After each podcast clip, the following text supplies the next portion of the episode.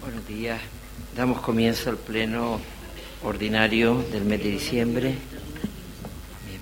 Eh, pasamos el punto a votación de las actas. En primer lugar, ¿hay alguna intervención? Nada. Pues son dos actas, la extraordinaria del día 21 de diciembre, votos a favor. Hay una abstención técnica porque no estuvo Lola. No obstante, la, el, acta se puede votar aunque no se haya estado, porque realmente...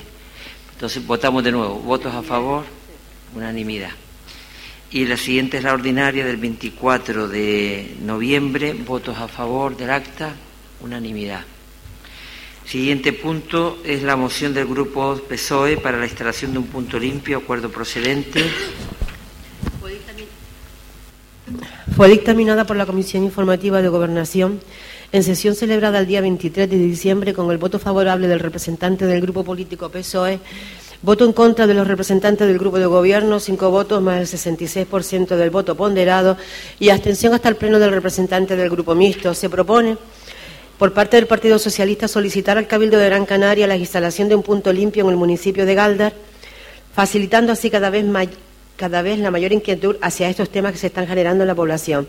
Que el Ayuntamiento de Galda se comprometa a, poner a disposición del Cabildo los terrenos necesarios y que desde el Ayuntamiento se promuevan campañas de información, educación y sensibilización. Don Demetrio tiene la palabra. Sí, voy a dar lectura a la, moción. Mm, de, acuerdo y al amparo de lo previsto en el reglamento y tal. Justificación de motivo. Entre los objetivos de desarrollo sostenible se encuentra el dedicado a garantizar modalidades de consumo y producción sostenible.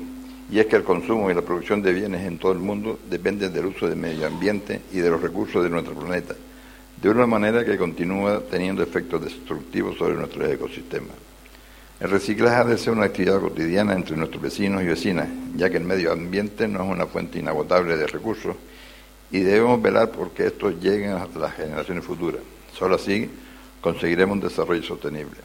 Los objetivos principales del punto limpio son evitar el vertido incontrolado de aquellos residuos que no pueden ser eliminados a través de los servicios convencionales de recogida de basura urbanos, fomentar la, separación del origen de los residuos y, aprovechar los materiales contenidos en los residuos que sean susceptibles de ser valorizados, consiguiendo el mayor ahorro energético y, de materias primas reduciéndose el volumen de residuos a eliminar. No es de recibo tener las vías públicas con amontonamiento de residuos, ni tampoco es solución destinar terrenos a la acumulación de ellos.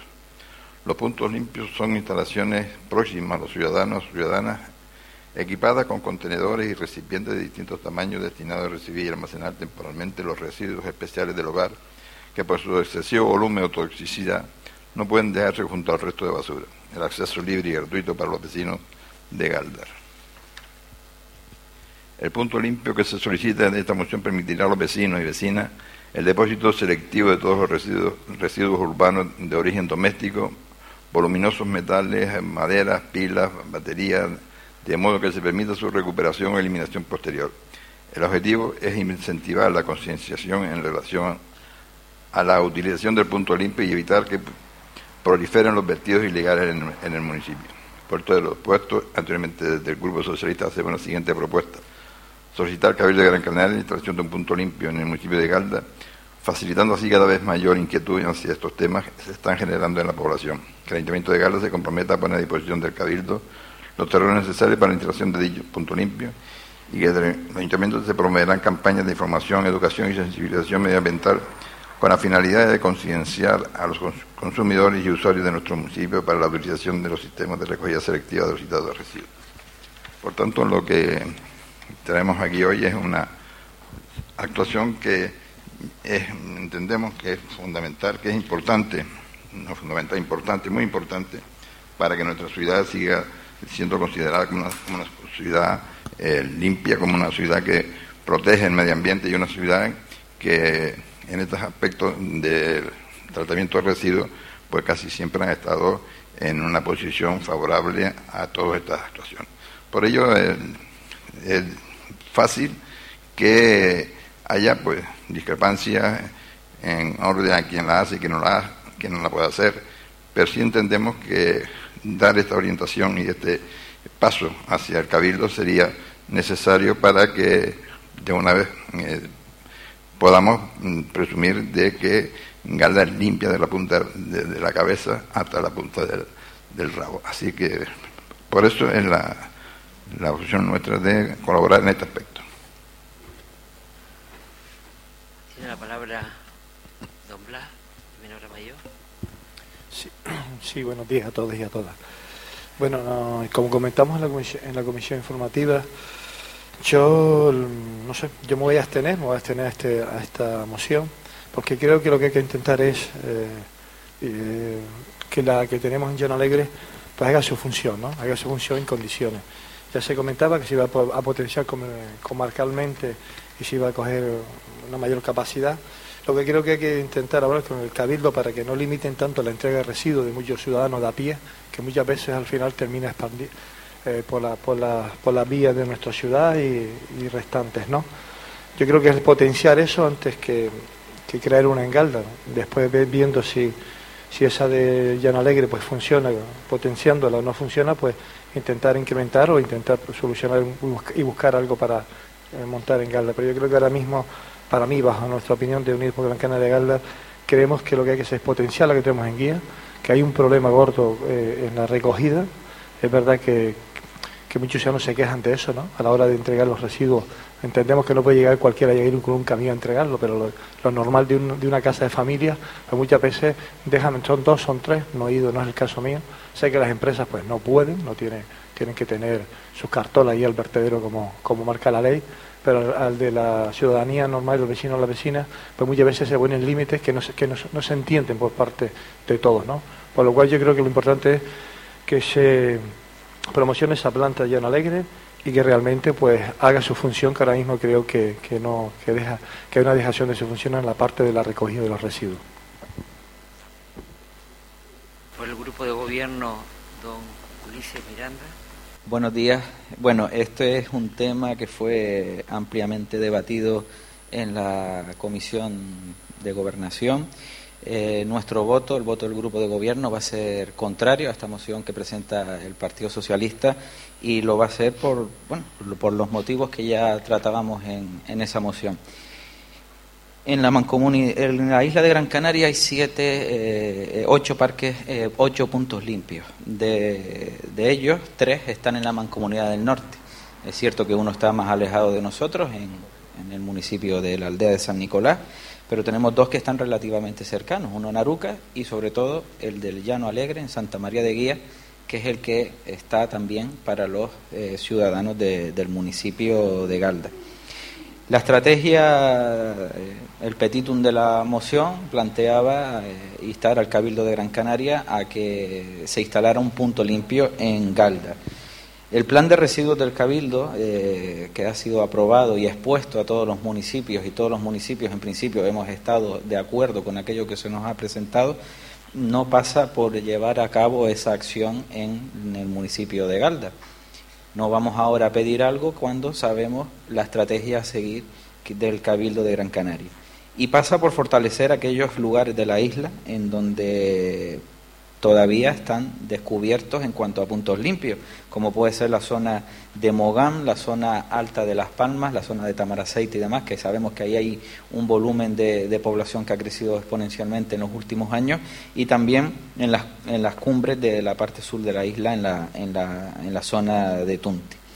Eh, además, como decía ahora don Blas, eh, ya lo hablábamos también, el punto limpio desde de Llano Alegre en Guía, va a funcionar como una planta de transferencia, se va a potenciar con los residuos de, envases y la orgánica que será trasladada eh, previamente a ese punto limpio donde se harán eh, pues unos primeros cribados y posteriormente se trasladará al Ecoparque Norte eh, que se encuentra en Las Palmas de Gran Canaria. Todo ello con el ánimo y la intención de, de favorecer la valorización de los residuos y favorecer también la recuperación de todos ellos. El Ayuntamiento de Galdar tiene un servicio de recogida de trastos, como todos bien sabemos, eh, funciona relativamente bien. Al año pues se han llegado a recoger eh, hasta 500.000 kilos de residuos y eso está al servicio de todos los ciudadanos. Es decir, eh, aquello que se comenta eh, de que el punto limpio va a favorecer que no haya residuos en las calles, que no haya residuos en los barrancos y demás, pues eso ya es evitable con el servicio de recogida que tiene nuestro ayuntamiento.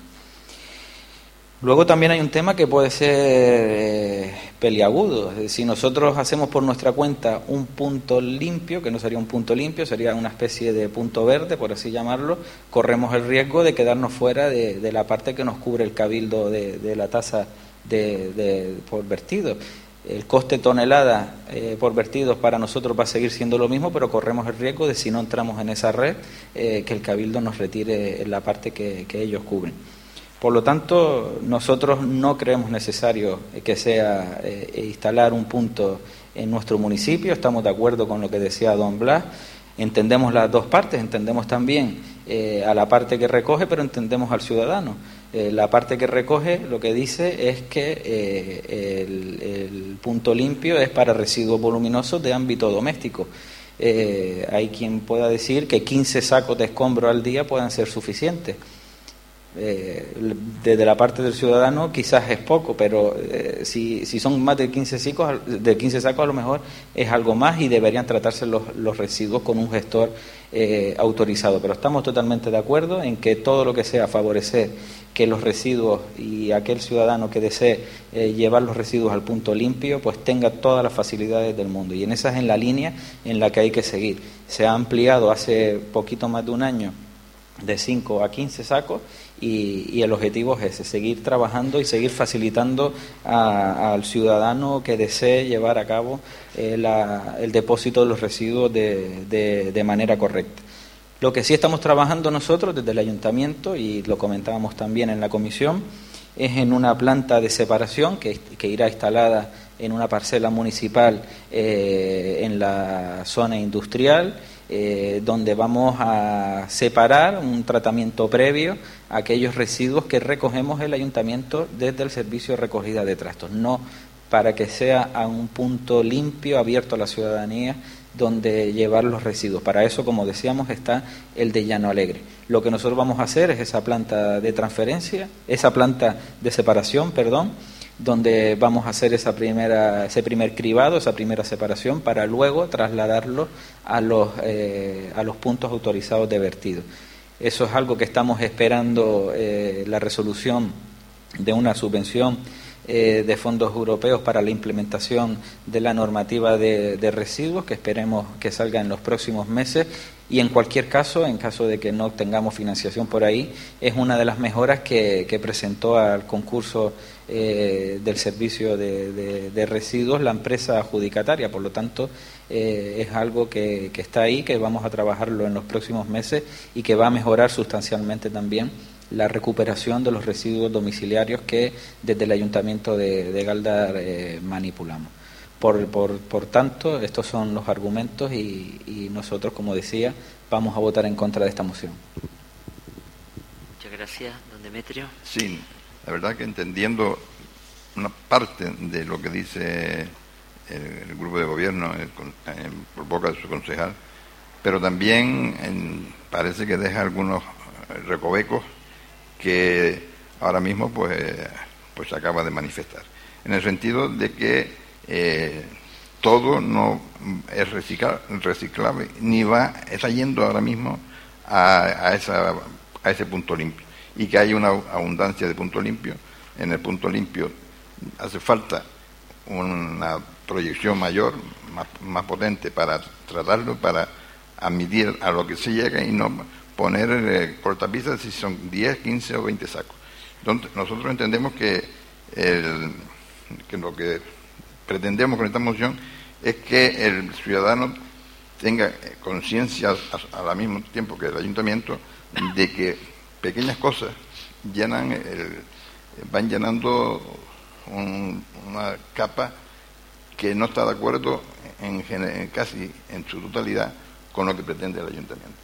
Y, lógicamente, pues eh, a medida que pase el tiempo y a medida que se vaya consintiendo esa, esa situación y no se ponga un remedio o se le ponga un medio para que en vez de dejarlo localizado en algún sitio, poder llevarlo, pues tendremos casi ese problema que, por supuesto, el que lo ve de fuera y no sabe cuál es la tramitación, no le echa la culpa al punto limpio, a la recogida para llevarlo, sino al propio ayuntamiento. Por tanto, nosotros entendemos de que si además se tiene un local y que más o menos, por lo que dice el concejal, es un, un punto limpio B, de alguna forma, para que no se llegue a dejarlo abandonado en cualquier parte del municipio, sino que se trate en ese almacén, pues lo más normal es que desde ya, si se puede empezar, no esperar a, que venga la subvención o que venga no sé cuánto. Pero en fin, yo entendemos que eh, la, justificación está eh, realizada en base a nosotros, por parte nuestra, que no queremos que ningún eh, zona del municipio. Y el otro día, no hace mucho, dos o tres días, nos dimos un recorrido y la verdad que vimos eh, unas cuantas eh, zonas y unos cuantos eh, montañitas esas que se van haciendo en el, en el trayecto. Pero nosotros mm, hacemos esta declaración para que si se cree, parece que no, que van a seguir con esa propuesta, pues la verdad es que eh, no entendemos esa, esa postura de rechazo a esta moción, pero en fin, aceptamos como no faltaría más. Segundo turno, don Blas. No, don Ulises. Eh, bueno, eh, reiterarme en lo mismo, don Demetrio. Ya que los ciudadanos de Galdar tenemos un punto donde acudir que está ahí, cerquita, bien conectado, al lado de la Gran Canaria 2 céntrico y bien, bien ubicado, con un amplio horario y de uso gratuito. Por otro lado, tenemos el servicio de recogida de trastos municipal que recoge pues la mayor parte de enseres que se generan en el ámbito domiciliario. Excusas para que haya residuos en nuestras calles, en nuestros barrancos, en nuestros parajes, no las hay. No las hay y, los medios son eh, los adecuados. Yo lo decía en la comisión, eh, en, nosotros nos hemos llegado a encontrar en la montaña de Amagro residuos que venían de, parte del fuselaje de, un avión. Y ustedes me dirán, ¿cómo llega restos de un avión al municipio de Galda? ¿Cuántos puntos limpios hay desde donde están los aviones hasta nuestro municipio? Y eso ha sucedido, lo hemos puesto en conocimiento de, las autoridades, porque además hemos detectado eh, de dónde venían esos vertidos no por eh, haber más puntos de recogida en la isla vamos a frenar lo que usted está comentando. Los medios están y, lo que hay que seguir es potenciándolos, reforzándolos y en esa línea está el servicio de residuos del Cabildo de Gran Canaria que entendemos que está haciendo un trabajo mejorable, porque todo es mejorable, pero bastante adecuado. Además, hace poco ha entrado eh, ese punto limpio móvil que está recorriendo los, todos los municipios de, de la isla, incluido Galdar. Se ubica eh, cada tercer jueves de mes en la Huerta del Rey y está teniendo en estos primeros eh, en estas primeras semanas de, de uso pues bastante aceptación por, por la ciudadanía. Punto limpio B, no, lo dejo claro, planta de separación para eh, el servicio de recogida de trastos del ayuntamiento.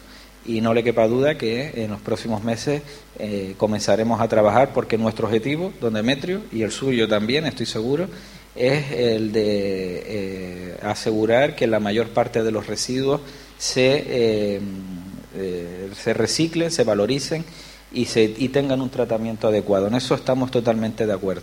Pero creemos que no pasa una mejoría por llenar la isla de puntos limpios, en este caso uno nuevo en nuestro municipio, cuando tenemos ese que tiene carácter comarcal y que va a seguir potenciándose en esa línea a pocos, eh, a pocos kilómetros y, como digo, está al servicio de todos los ciudadanos de Galda último turno, Demetrio. Sí, por supuesto estoy eh, de acuerdo contigo en el sentido de que lo hacemos por colaborar, por ayudar, y, que lo interesante sería pues que eso no existiese. Pero eh, yo creo que eh, existe un fallo que, reconoce desde el propio Cabildo, que ellos mismos pues están enviando a una tercera línea que es enviar cada tiempo, como dice, eh, dice el concejal, para recoger lo que no está yendo directamente al servicio. Por tanto, el cabildo mismo, con ese eh, con esa ayuda que le está prestando, puede estar reconociendo que algo está fallando. Pero en fin, eh, nosotros aceptamos lo que dice el concejal y, y por tanto pues mantenemos la propuesta. Muy bien, yo creo que ha quedado debatido suficientemente, además había también eh, transmitido las opiniones en la comisión oportuna. El grupo de gobierno ya en esa comisión informativa había transmitido pues esa, la postura de no a esta moción, entre otras cosas por lo que acaba de explicar el concejal del área de medio ambiente. Más que pedir un punto limpio, lo que no quiere Galdar es un punto sucio. Lo voy a explicar así de claro. Todos sabemos en lo que se convierte las entradas de los puntos limpios eh, por mucha ordenanza, por mucha gestión, por mucha intención y buena intención que me consta que tiene la consejera del área de medio ambiente del Cabildo de Gran Canaria, al final eh, lo que se convierte en las entradas de los puntos limpios, y antes no sé si era don Blas o don Ulises lo comentaba, es que cuando tú llegas pues con un número de sacos, los que no te recogen, ¿saben dónde los ponemos? En la siguiente vuelta. No, no en el siguiente pueblo, en la siguiente vuelta en el barranco más cercano o en la misma puerta del punto limpio. Tristemente es la realidad. Yo les invito a que vayan porque yo también he caminado mucho y he caminado mi pueblo y he caminado también los puntos limpios de Gran Canaria. Y hay verdaderos vertederos incontrolados en algunos lugares cercanos a los puntos limpios. Esa imagen no la quiero yo para Galda, de verdad se los digo, no la quiero para Galda. Ya tenemos una hipoteca, que es una depuradora en la que recibimos las aguas nuestras y las del municipio de Santa María de Guía. Evidentemente, mm, aquí hay que repartir las cargas, no todo, no todo en la vida es bueno, ¿no? Es decir, pues tenemos también que tener algún tipo de hipoteca en la gestión de los servicios que tengan que ver con el ámbito insular. La recogida de residuos es un ámbito insular. Hay dos vertederos, uno en Las Palmas de Gran Canaria y otro en el sur. Alguien pudiera decir también que por qué no se pone a lo mejor un vertedero en el norte, ¿verdad que nadie lo pediría? Ya tenemos malas experiencias pasadas. Pues miren, yo tampoco quiero un punto limpio, hoy por hoy no lo quiero, no lo quiero. Es decir, y podemos hacer todo lo que estamos haciendo, mejorar la recogida, intentar que el Cabildo de Gran Canaria y se ha flexibilizado en la última ordenanza que se sacó de gestión de puntos limpios, mejorando el número o la cantidad de residuos que se eh, recogen ahí. ¿Qué es insuficiente? Probablemente, probablemente, pero también voy a hacer una reflexión en voz alta. Si una persona entrega más de 15 sacos, por ejemplo, de escombros, ¿puede considerarse que es una obra o es una reforma? Lo dejo ahí en el aire. Porque si es una obra, tiene que tener un gestor autorizado de residuos. La ley lo dice ya. La ley lo dice. Es así, no es que lo estemos inventando nosotros. Por lo tanto, cuando tiene que haber un gestor, un gestor autorizado, lo que no podemos es engañarnos a nosotros mismos y decir, no, lo voy llevando poco a poco y así el contratista de turno pues no paga las tasas de vertedero en Salto el Negro o en Juan Grande. Pues mire, eso es una pequeña trampa y no debemos permitirla a los que estamos aquí. Yo creo que tenemos que defender que tenemos entre todos que cumplir unas reglas de juego. Cosa diferente que una persona que haga una reforma en su casa, que la hace él mismo, pues mire, efectivamente, entregue usted el número de sacos que tenga que entregar, de acuerdo, y usted lo lleva en su propio coche. Pero no sabemos o no conocemos lo que yo estoy diciendo de que se está utilizando por la puerta de atrás esa entrega de vertido. Nos hemos encontrado hasta amianto. ¿O es mentira lo que estoy diciendo? Amianto al lado de los contenedores. No podemos, porque es que hay una normativa que hay que cumplir entre todos. Por lo tanto, si algo tengo claro es que no podemos, mm, por decir públicamente que aprobamos una moción, pedir aquí un punto limpio cuando no es lo que necesita Galda. Galda necesita en estos momentos, como bien decía el concejal, un punto de separación porque tenemos que entre todos reciclar. Habrá voluminosos, habrá eh, envase, habrá papel cartón, habrá de muchas tipologías. Habrá línea blanca, la línea blanca te la recogen sin problema, todo lo que es electrodoméstico, por lo tanto tiene que haber una separación. Y la tenemos prevista, sí, en la zona industrial. Y no es cuestión de subvención, no, no es cuestión de subvención, es cuestión de autorización, porque lo que no queremos es que mañana nos pongan una sanción por tener allí una parcela donde estemos separando los voluminosos. Ese es el futuro que nosotros tenemos que intentar, pero tampoco para que la gente nos ponga delante de la puerta el día de mañana los trastos.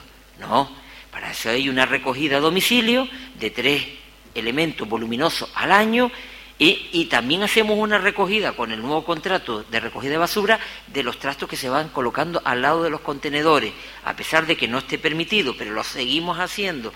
Lo que no tiene ninguna, ninguna autorización, ni, y creo que todos tenemos que denunciar eso, es que nos encontremos barrancos, zonas apartadas, lugares que además sabemos incluso que son personas que no son ni de nuestro municipio, sino que aprovechan la zona de medianía y vienen de otros municipios a ponernos el vertido de residuos voluminosos, de trastos.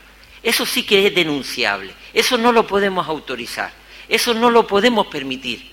Y eso es lo que sí que debemos de denunciar, no porque haya vuelvo a decir, más puntos limpios se va a tener una ciudad más limpia, sino que denunciemos cuando de verdad hay personas que se saltan las normas básicas de convivencia. Usted entregue donde tiene que entregar esos residuos. Y si el ayuntamiento tiene que ir a su casa a recogerlo, lo recoge. Pero no por poner un punto limpio, que al final lo que se convierte, y termino con esto, como dije al principio, es en un punto no limpio, sino en un punto sucio de nuestra ciudad. Votos a favor de esta moción. Tres votos a favor, votos en contra. 17 votos en contra, abstenciones, una abstención. Siguiente punto es el expediente de la aprobación de la ordenanza reguladora de la concesión de subvenciones. Eh, fue dictaminada eh, favorable por la Comisión Informativa de Gobierno celebrada el día 23 con todos los votos del Grupo de Gobierno y del, del, representante del Grupo Socialista se abstuvo el representante del Grupo Mixto. Se propone aprobar inicialmente la Ordenanza General Reguladora de la Concesión de Subvenciones, someter dicha ordenanza a información pública por un plazo de 30 días. En el caso de que no haya alegaciones, se entenderá aprobada definitivamente. Gracias. Tiene la palabra doña Valeria Guerra. Buenos días. Con respecto pues, a este punto, eh, paso a la exposición de motivos por, cual, eh, por la cual no traemos esta, esta ordenanza general reguladora de, la concesión de subvenciones. Con la finalidad de regular un tratamiento homogéneo de la relación jurídica subvencional en las diferentes administraciones públicas, se ha aprobado la Ley 38-2003 del 17 de noviembre General de Subvenciones. Se trata de responder adecuadamente a las necesidades que la actividad subvencional de las administraciones públicas exige actualmente en los aspectos de transparencia, control financiero y régimen sancionador. En el artículo 3.1, apartado B de la ley, incluye a las entidades que integran la administración local en el ámbito de aplicación subjetiva, imponiendo el artículo 9 la obligación de aprobar con carácter previo al otorgamiento de las subvenciones la base reguladora de concesión en los términos previstos en la ley. El artículo 17.2 de la ley establece que las bases reguladoras de las subvenciones de las corporaciones locales se deberán aprobar a través de una ordenanza general de subvenciones o mediante una ordenanza específica. Por los motivos expuestos, se ha considerado la conveniencia de elaborar una ordenanza general de subvenciones que contemple las actividades de tipo social, cultural y deportiva y otras, cuyas convocatorias son las más frecuentes en el ámbito municipal precisamente por su carácter complementario de los servicios públicos tradicionales, y de esta forma cumplir con las obligaciones legales impuestas, previa a la aprobación de las diferentes convocatorias de subvenciones. Todo ello conforme a los principios de igualdad y no discriminación, publicidad, transparencia, concurrencia, objetividad, eficacia y eficiencia, recogidos en dicha ley. Por tanto, una vez entre en vigor la presente ordenanza general y una vez transcurrido pues, ese plazo de 30 días de exposición pública y previa convocatoria específica, las subvenciones podrán concederse de forma directa o mediante procedimiento en régimen de concurrencia competitiva. Con respecto a este último párrafo, previa convocatoria específica, reitero esto para que eh, se entienda que una vez que se apruebe esta ordenanza general de subvenciones, que será cuando transcurra esos 30 días de exposición pública, cada vez que queramos eh, conceder diferentes subvenciones en las diferentes áreas, tendrá que existir una convocatoria específica que regule ¿no? Eh, pues los requisitos oportunos con respecto a esas subvenciones que se vayan a otorgar. Ya esto lo habíamos comentado en el pleno del mes pasado. Lo comentaba el compañero Carlos Ruiz eh, en el área de educación cuando los compañeros del Partido Socialista hacían una pregunta relacionada con las becas, becas de estudio. Ya decíamos que estábamos trabajando en esta ordenanza general de subvenciones, que la intención era traerla a este pleno, es lo que estamos haciendo, y una vez que esté aprobada, pues ya también el área de educación, que lo comentaba, tiene el expediente elaborado para esa convocatoria específica respecto a las becas. Eh, lo comentábamos también en la Comisión Informativa de Gobernación, eh, cubriríamos lo que sería el curso 2022-2023 para el tema de las becas, que es el curso que está vigente. Y esa sería la propuesta de acuerdo que se trae al Pleno. Gracias. Primer turno, don Blas. Sí, eh, en la comisión me estuve, pero visto y examinado la propuesta, vamos a votar a favor de la ordenanza reguladora, ya creo que es una herramienta fundamental y que la ley, la ley nos, nos obliga al tema de transparencia y además pues, para que todos tengamos las mismas oportunidades a la hora de poder eh, llegar a una subvención. Por lo cual, eh, mi voto es favorable. Gracias, don Demetrio. Sí, nosotros ya votamos que sí en la comisión. Entendíamos que es una actuación importante y además necesaria y yo creo que hasta incluso urgente en muchas de las posibles eh, ayudas que, puedan aparecer o subvenciones que puedan aparecer en, dentro del marco de, la, de todo lo que puede ser eh, subvencionable. Por tanto, entendemos que es necesario y, el voto nuestro puede a seguir siendo favorable a lo que decíamos en la comisión. Segundo turno. ¿Nadie quiere utilizar el segundo turno? Pues pasamos el punto a votación, aprobación de ordenanza reguladora de concesión de subvenciones, unanimidad. Cuarto punto es el convenio de colaboración entre el Consejo Insular de la Energía de Gran Canaria y el Ayuntamiento de Galdar.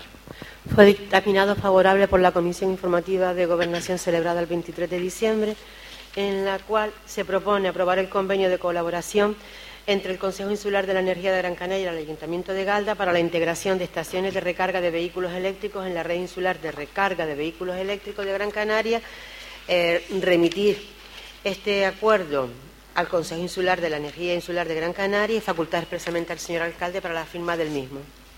Tiene la palabra don Ulises Miranda. Buenos días nuevamente. Eh, bueno, eh, también lo debatíamos en la comisión.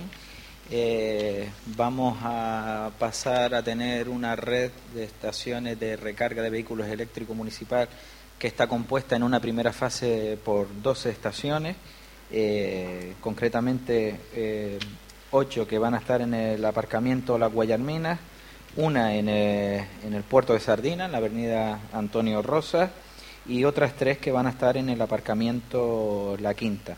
Con esta primera fase eh, lo que hacemos es adaptarnos a, un real decreto que establece que aquellos eh, aparcamientos de uso público, pues por cada 40 plazas de aparcamiento deben tener eh, uno para vehículos eléctricos. Mm, eh, cumplimos con esta instalación tanto en la Guayarminas como en la Quinta y ahora pues el objetivo es empezar a dispersar esa red de puntos de recarga por, por, el, por el municipio. Ya hemos puesto una que está en funcionamiento en Sardina y antes de que acabe el mes de febrero eh, instalaremos otras dos que estarán en Barrial y en Caideros, en las medianías del municipio. El objetivo es ir dotando poco a poco al municipio de, una red que garantice la, no la autonomía, porque los vehículos eléctricos tienen autonomía suficiente para cubrir todo el municipio, pero sí para acabar con lo que se conoce en el, en el ámbito técnico con la ansiedad de la autonomía, y es que los vecinos que tengan estos vehículos pues puedan circular tranquilamente por todo el municipio y con plena tranquilidad porque van a encontrar un punto de recarga. Por eso vamos a instalar ya uno también en los Altos de Galdar, concretamente en Caidero. Toda la red va a estar, es una red eh, que es potente, todas las estaciones son de carga semirápida de 22 kilovatios, excepto una que está en el aparcamiento o estará en el aparcamiento de la quinta, que será de carga rápida, será el quinto que se encuentra en la isla de estas características, de 50 kilovatios. Y la gestión de esta red, de una red de este tipo, exige pues que se haga con plena garantía, de una manera profesional y solvente. Y en Gran Canaria tenemos la suerte que el Cabildo promueve a través del Consejo de la Energía la red pública que ya cuenta con, eh, con puntos de recarga en 20 municipios, incluido en Galdar, en la Baja de la Guayarmina, donde también hay uno instalado. Hace eh, aproximadamente un año el Consejo de la Energía invitaba a los ayuntamientos que contaran con, eh, con puntos de recarga que se adhirieran a esta red que va a garantizar que, como digo, haya una gestión, haya un sistema de teleasistencia y, y en eso es lo que planteamos hoy, adherirnos a esa red para que todos los ciudadanos, que ya pues es normal que quien tenga un vehículo eléctrico forme parte de esta red y lo mejor es que eh, antes de crear una nueva que supondría una carga añadida, una aplicación nueva, una cuenta nueva y demás, pues eh, adherirnos a la que ya existe. Las tarifas que tiene el uso de esta red son bastante asequibles también para las estaciones de recarga semirápida de 22 kilovatios es de 0,25 euros el kilovatio hora y los puntos de recarga rápida, los de 50 kilovatios, que en nuestro caso es uno, como decía, es de 0,17 euros eh, el minuto.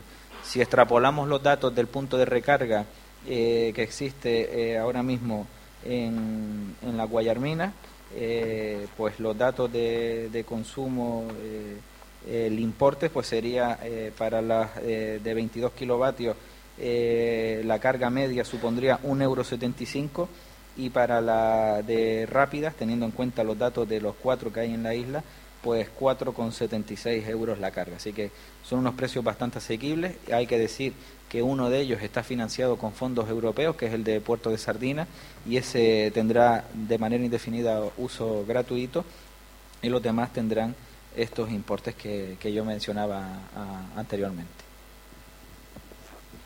Primer turno, don Blas. Sí, gracias. Eh, vamos, vamos, a apoyarlo, no hay otra manera y creo que es fundamental. Es una demanda de muchos usuarios a la hora de comprar un vehículo eléctrico, al no tener pues puntos de recarga, que muchas veces pues eh, queremos vender, estamos echando el carro ante las bestias muchas veces y al final pues la gente está comprando vehículos de, eléctricos y al final pues tiene el problema de no tener puntos de recarga suficientes para su autonomía, ¿no? Lo cual creo que para Galda es fundamental y crecemos, crecemos a nivel de, las islas, ¿no? Eh, al tener tantos puntos de recarga, el tema, lo que decía el consejero ahora, de, que salga lo más, lo más económico posible con los tiempos que vivimos y la electricidad como está, pues también es un punto favorable. Tener las medianías, que es importante, y, los barrios más, más grandes de nuestro municipio, pues es fundamental. Y el del puerto de Sardina, tenerlo gratuito, pues creo que es una base muy importante pues para todo aquel que llega y para muchos ciudadanos que, que sepa que tenemos un punto gratuito en, Puerto de Sardina. Por lo más creo que, bueno, que es una alegría y tenemos que felicitarnos de, esto, de, poder tener puntos de recarga eh, o poder equipar a Galda de puntos de recarga, porque creo que es la demanda para poder seguir eh, apostando por las energías renovables y limpias. Gracias. ¿Dónde Demetrio? Sí, nosotros también ya dimos nuestro voto a favor en la, en la comisión. Entendíamos que es una cosa necesaria en estos momentos y y además eh, urgente, también hacemos la, reflexión de que estando conforme con todo lo que ha dicho el concejal en este sentido, que podría haberse hecho algunos en la parte más poblada, como puede ser la montaña, la montaña de Galdar, donde más ciudadanos fuera del municipio del casco existen y que se van a tener que esperar un poco más. Pero la idea, la intención y la, eh, el, comienzo de esta obra es importante y por tanto eh, dentro de, breve tiempo, una vez instalados, se empezará a ver los resultados y por supuesto nuestro voto tiene que ser a favor de una modificación de la forma de, vida, de actuar y de, de resarcirse de algunos, algunos gastos. Por tanto, a favor. Segundo turno, don Ulises. Eh, sí, la intención del grupo de gobierno es ir cubriendo todo el municipio, eh, el barrio de la montaña por supuesto que también. No por ser el más poblado quiere decir que haya más vehículos eléctricos. Yo no tengo el dato ahora mismo del dato de vehículos eléctricos que puedan estar censados en la montaña, pero lo que estamos haciendo, don Demetrio, es ir primero a aquellos espacios que la ley nos obliga, que son los aparcamientos de, uso público, los cubrimos con estas instalaciones en las Guayarminas y, en la Quinta y ahora el objetivo, por supuesto, pasa por, por, por ir dispersando la red por todos y cada uno de, de, los barrios del municipio. Ya tenemos ese primer punto en Sardina. En Sardina sabemos que hay un gran número de viviendas eh, vacacionales, ya muchas empresas de alquiler de coches están usando vehículos eh, eléctricos y se hace necesario también, no solo por los ciudadanos, sino también por quienes nos visitan, que, en Sardina hubiera de manera prioritaria una, una estación. Decía que de manera indefinida eh, va a tener uso gratuito, pero bueno, se incorporará también eh, una vez eh, concluya el programa de DUCI a, las tarifas de, de, la red insular de recarga. Mm, ese es el objetivo de Don Demetrio y por supuesto la montaña y todos los barrios a medida que podamos ir eh, logrando financiación. Lo bueno que tenemos es que tenemos un plan de movilidad urbana sostenible aprobado desde hace ya eh, un año y eso es lo que nos ha permitido ir adelantándonos a otros municipios que están ahora redactando esos planes para obtener financiación. Y en esa línea, cada vez que salga convocatoria y cada vez que podamos afrontar el coste de la instalación de, una estación, lo haremos en aquellos barrios eh, sin distinción y yendo a cubrir la totalidad del municipio. Muchas gracias. Y al segundo turno ya, ya fue, ¿no? sí.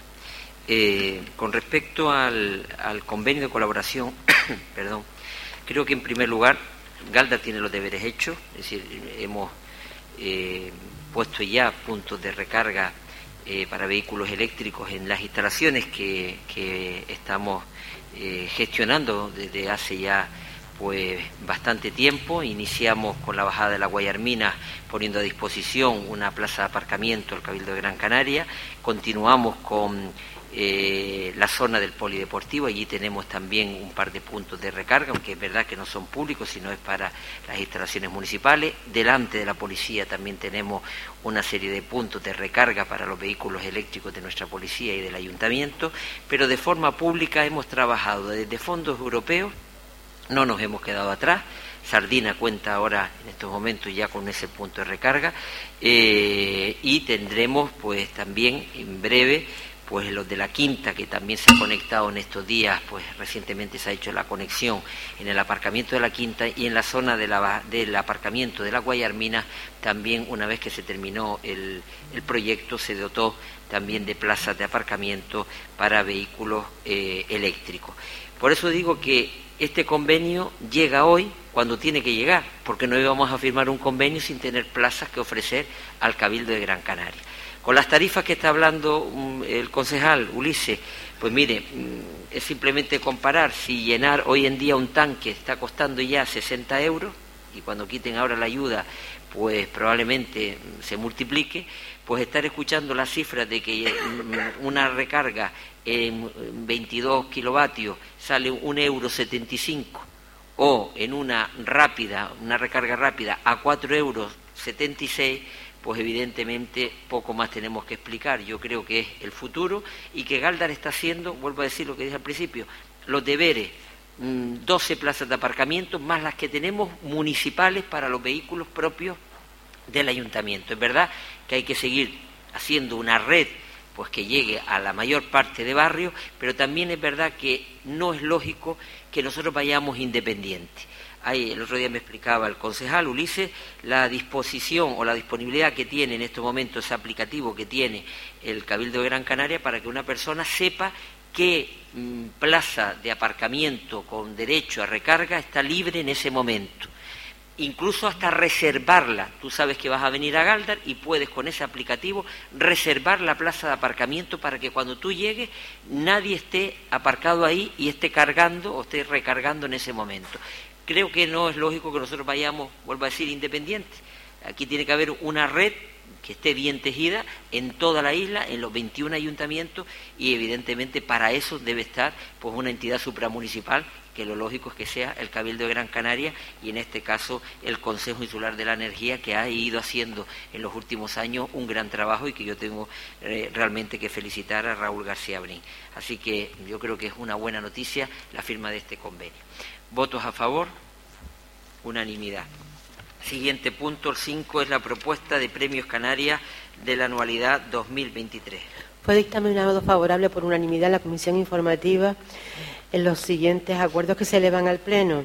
Eh, se propone eh, la, adhesión a la propuesta de los premios Canarias de 2023, la, la, que hace el excelentísimo Cabildo Insular, en la modalidad de altruismo a Caritas Diocesana, en la modalidad internacional a la coordinadora de la ONG de Desarrollo de Canarias y luego se hace una propuesta particular del Ayuntamiento de Galda en comunicación.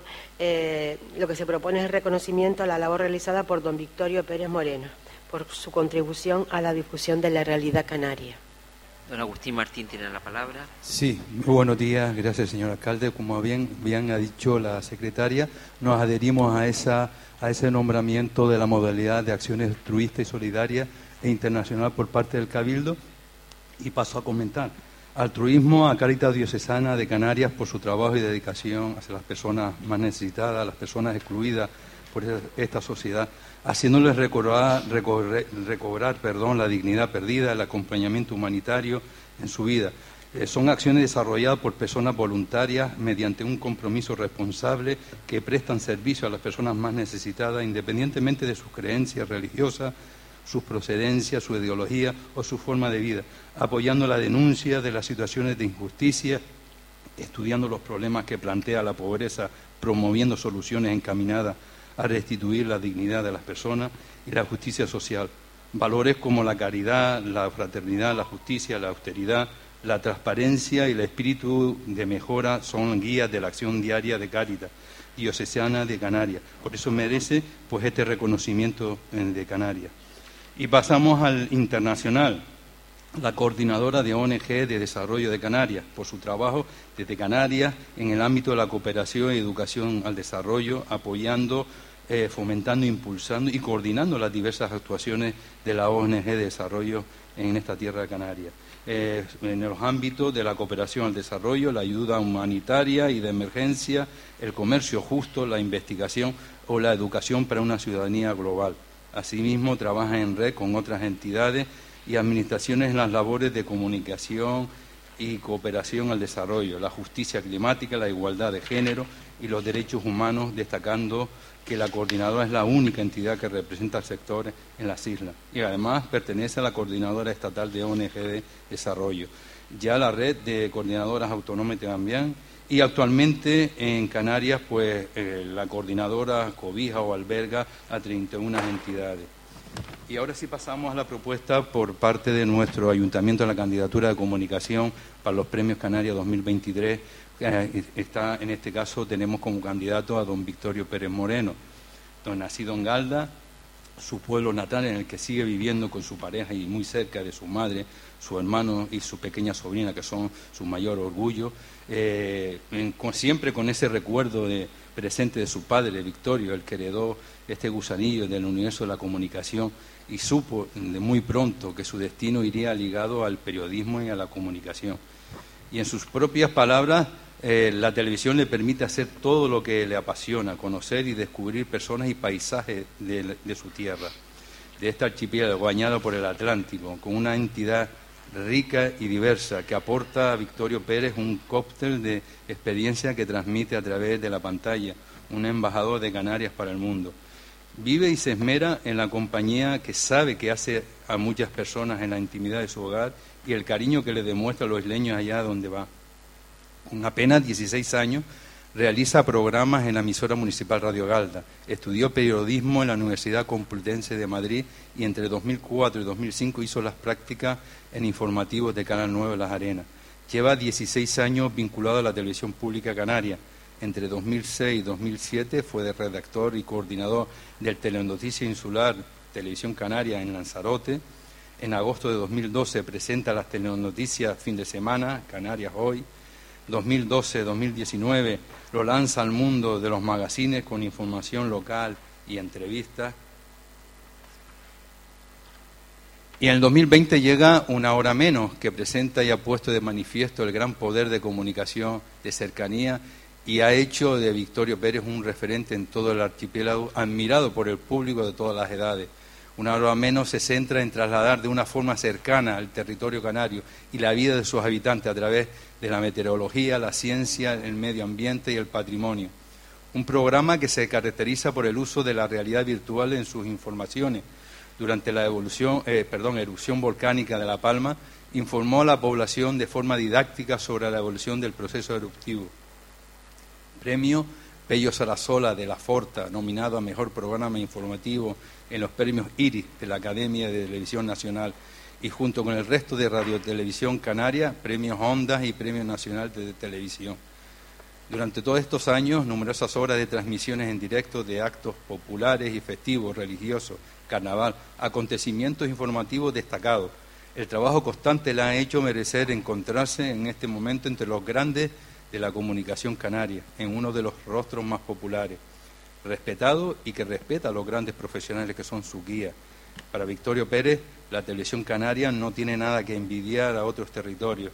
El ser testigo a diario del trabajo de todos y todas del ente público al que pertenece, donde se realizan programas con las técnicas más novedosas y donde se cuida el respeto, la integridad y la igualdad a todos los niveles.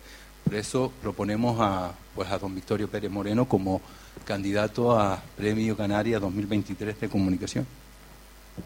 Muchas gracias. Intervenciones. Gracias. Eh, nos votamos a favor, seguimos apoyando el voto a favor, eh, totalmente eh, con la adherencia que nos adherimos al tema del cabildo, pero en esta vez, otra vez pues hemos estado mejor en discrepancias por aquello que, podamos llevar a aquella persona que podemos llevar a, proponer ¿no? para un premio. En este caso de comunicación de Victorio Pérez Moreno, totalmente de acuerdo al 100%. Creo que es un profesional de los medios, una persona sencilla, humilde, y que se ha ganado el cariño de todos los canarios ¿no? en, el, tema de la televisión canaria y que sus programas. Y lo cual que es un buen embajador de Galdar que lleva a Galdar por todo el sitio que, que, que, él está. ¿no? Por lo cual eh, nunca hemos coincidido tanto este, en este, con, esta, con este nombramiento, el cual le felicito por ser un nombramiento que creo que todo el mundo apoya. Por lo cual nuestro voto a favor. Gracias, don Demetrio. Sí, nosotros también votamos a favor en la comisión a esta propuesta a estas tres eh, entidades, llamándose eh, Caritas, coordinadora de ONG, Vitorio como eh, a título ya personal y de comunicación, entendemos que las tres propuestas son bastante importantes. Caritas, porque no tenemos que descubrir la cantidad de asistencia, la cantidad de actuaciones que hace Caritas a lo largo del año, del, del quinquenio, etcétera, etcétera, porque está siempre al pie del cañón. Es la coordinadora de la ONG exactamente igual, es una, es una entidad que también ha demostrado que la ocupación del conjunto de la ciudadanía es importante y estar siempre presente en de las distintas facetas de, de la vida y de las circunstancias.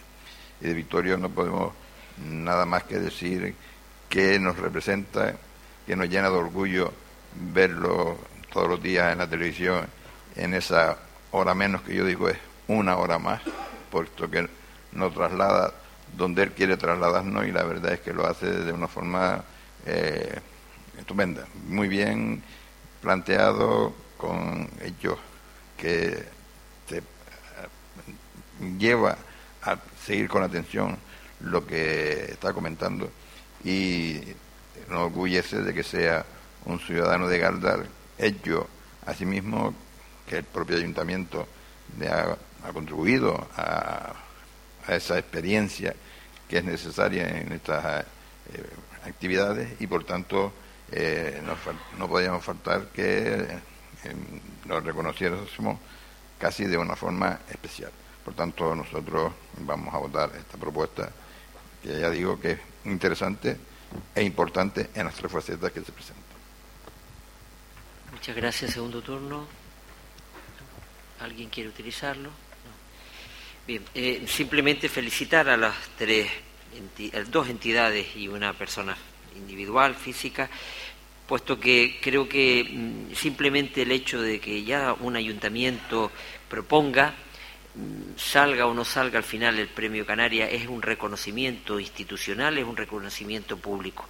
Es verdad que mm, dos de las instituciones, eh, o dos de los premiados, en este caso, que son dos instituciones, pues es la misma propuesta que presenta el Cabildo de Gran Canaria. La tercera propuesta es, pues no nos hemos adherido porque entendemos que hay mérito suficiente en la persona que ustedes acaban de avalar y que yo también ahora defenderé.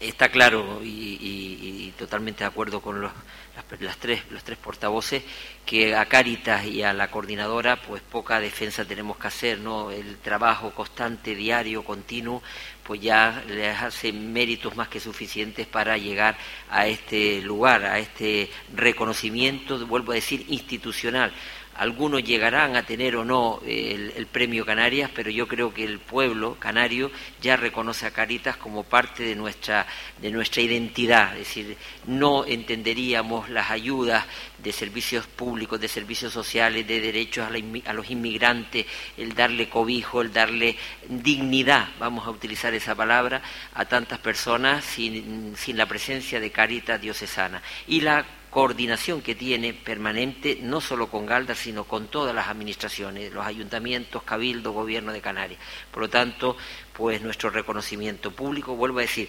sean o no al final eh, reconocidos con el Premio Canarias.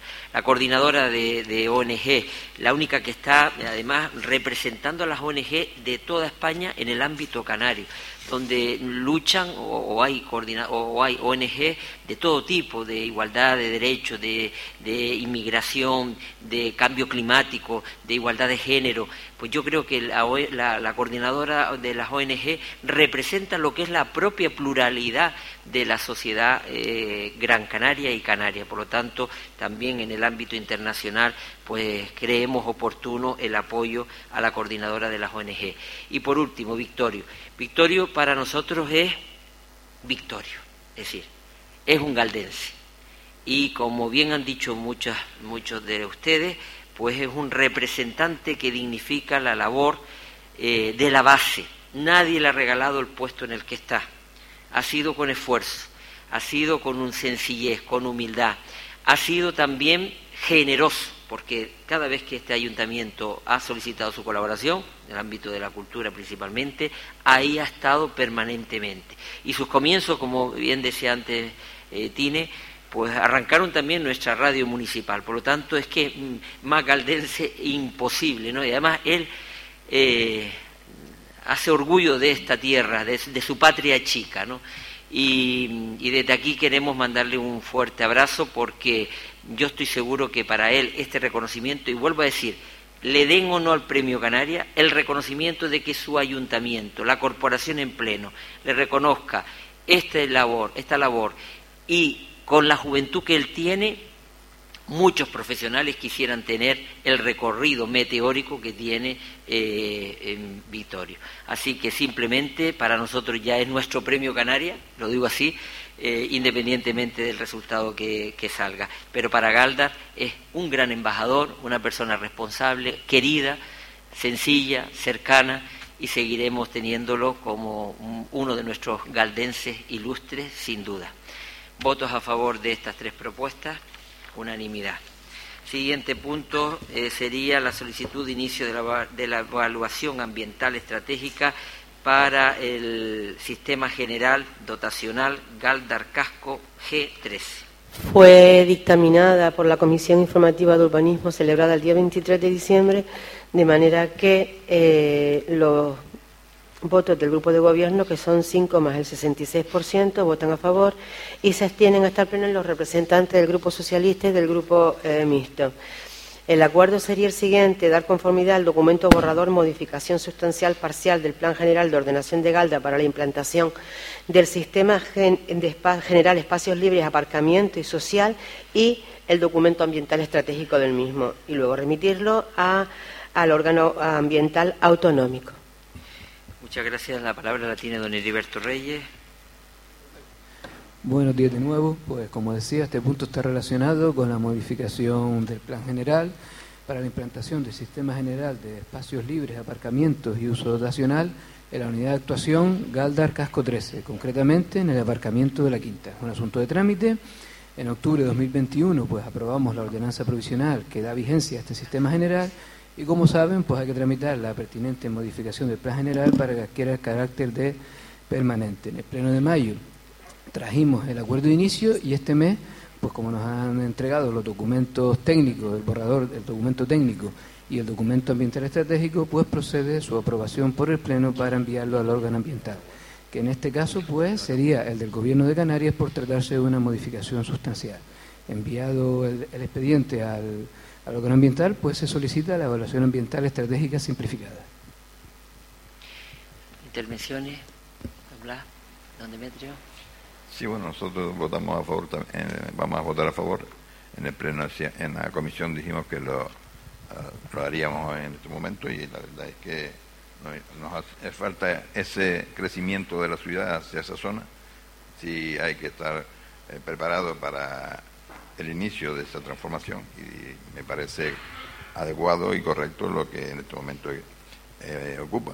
Eh, tendrán algunos problemas seguro en las construcciones, pero sí entendemos que hay que darle solución y y es una solución ahora apropiada y de acuerdo con las exigencias del momento. Segundo turno. Nadie quiere utilizar segundo turno. Bueno, es un trámite, tenemos que continuar con el expediente, aunque ya pues nosotros eh, habíamos realizado pues una ordenanza provisional eh, pero tenemos que hacer la definitiva y tenemos claro eh, lo que queremos para ese espacio público, lo hemos dicho ya aquí en diferentes ocasiones, la zona de la quinta se tiene que quedar como un espacio libre, como un espacio de aparcamiento, como una zona de recinto cultural y no, y, así lo, lo, hemos dicho, no con un carácter especulativo de terceras personas. Por lo tanto, vamos a mantener pues ese sistema general que creo que a Galdar le hace falta pues una bolsa de suelo que quede como esparcimiento público o como dotación pública. Votos a favor de este inicio de evaluación ambiental, unanimidad. El siguiente punto son asuntos de presidencia. Tiene la palabra la señora secretaria para leer los decretos. Sí, trataré de, de resumirlo lo más breve posible porque tampoco puedo hablar mucho. Tenemos 16 propuestas de gasto, todos son resoluciones, evidentemente. Son 16 propuestas de gasto, 27 aprobaciones de aprobación de facturas, una compensación de deudas, gratificaciones de nómina 1, deudas tributarias 2, concesión de pago de la, del 75% de, de los incendios, liquidaciones tributarias tenemos 48, rehabilitación, resolución, subvenciones, rehabilitación de vivienda 2, modificaciones de créditos 11, pago de 25% de los, del tema de los incendios, ayudas individuales a deportistas uno, pago de intereses de demora, certificaciones, obras, rehabilitación en la playa de Sardina, acondicionamiento de la Gran Canaria 292 y asfaltado, asfaltado de varios caminos en las medianías 1, tasas de basura 2, pagos de indemnización por despido, improcedente 1 y coste unitario servicio de abastecimiento de agua correspondiente al año 3 eh, y 14 de la concesión. De Secretaría General tenemos Resoluciones de embellecimiento, otorgamiento de embellecimiento en fachadas 36, cinco convocatorias juntas de gobierno, una desestimación recurso de reposición referente a, tres, a la instalación de tres containers en la azotea en un inmueble en la calle Punta de Galda. Tenemos una resolución expediente concediéndole al Club Deportivo de los Cebolleros el arrendamiento de un terreno en el Sobradillo. Tenemos resolución eh, desestimando solicitud de revisión en la Bolsa de Empleo de Educador Infantil y también en la de Violín. Tenemos dos. Tenemos delegación a la primera teniente alcalde durante las vacaciones del señor alcalde de 2 al 8 de diciembre. Tenemos también un recurso, eh, la desestimación de otros recursos, bueno, ya lo dije antes, en la de Violín. Eh, aprobación de la oferta de empleo público del año 2022 tenemos uno, tenemos otra mm, delegación a la primera teniente alcalde para representar al alcalde en la Mancomunidad del Norte. Eh, tenemos la base de estabilización del personal laboral del ayuntamiento, ya publicada. Tenemos expedientes reconociendo a la entidad UTE Satocán el derecho de cobro de gastos, cierre temporal de la estación de servicio existente en la bajada, en la calle San Sebastián, aprobación de lista provisional de admitidos y excluidos en la jefatura de gestión económica del ayuntamiento, convocatoria del pleno tenemos una, comisión informativa de gobernación y de urbanismo una cada uno, y tenencia de animales peligrosos uno. En las contrataciones, para también resumir, nada más que voy a nombrar las obras, tenemos eh, suministro de equipamiento del PFAE eh, a la empresa Maquinaria y Menaje de Estelería, eh, proyecto modificado, corregido del edificio de aparcamiento en San Sebastián, eh, hay una, resolución corrigiendo un plazo de ejecución del plan del Cabildo. Tenemos una resolución del proyecto de rehabilitación y modernización de las instalaciones y montajes eléctricos canarios, contratación del servicio de asistencia personal a mayores acompañados, centro de interpretación del Parque Arqueológico del Agujero, eh, servicio de, limpieza en los centros de enseñanza de infantil, rehabilitación y modernización, acondicionamiento, Centro Cultural Guaire, expediente de contratación de las redes de distribución en, Los Quintanas, eh, expediente de contratación, eh, contratación, proyecto cubierta de la carretera del SEI del Colegio de Sardina, proyecto de ampliación, sección de la carretera en la calle Marmolejo, eh, contratación, interpretación del Parque Arqueológico del Agujero, proyecto del albergue municipal para animales en el Sobradillo, eh, proyecto de mejoras en el estadio de Barrial, declaración, declarando una resolución declarando emergencia y tramitación del procedimiento, servicio de limpieza en los centros de enseñanza infantil, expediente de contratación de la obra, séptima fase de las obras necesarias en el polígono industrial de San Isidro, contratación del proyecto de acondicionamiento y mejora en la piscina de Boca Barranco, expediente de contratación concesión administrativa para la instalación de dos pochinches durante la fiesta eh, del 31 de diciembre, la, noche vieja, resolución expediente de contratación, proyecto plaza en piso firme, proyecto y mejora y acondicionamiento en el campo de fútbol La Montaña, proyecto de restauración y mejora en el parco de la Punta de Galda, mejora y eficiencia energética. Son gastos confinanciados con el FEDER en el ámbito del, Plan de Ordenación de Canarias, eh, proyecto plaza de piso firme, proyecto restauración y mejor, mejora en el parque de la Punta de Galdar y mejora y acondicionamiento del campo de fútbol de la montaña, nuevo acceso al barrio de la montaña. Tenemos 11 eh, licencias de licencias urbanísticas y una de una prórroga de una licencia urbanística, también un plan de, de, seguridad y salud de la obra de emergencia y reestructuración del salud de la carretera de Botija. En actividades clasificadas voy a nombrar todos los actos.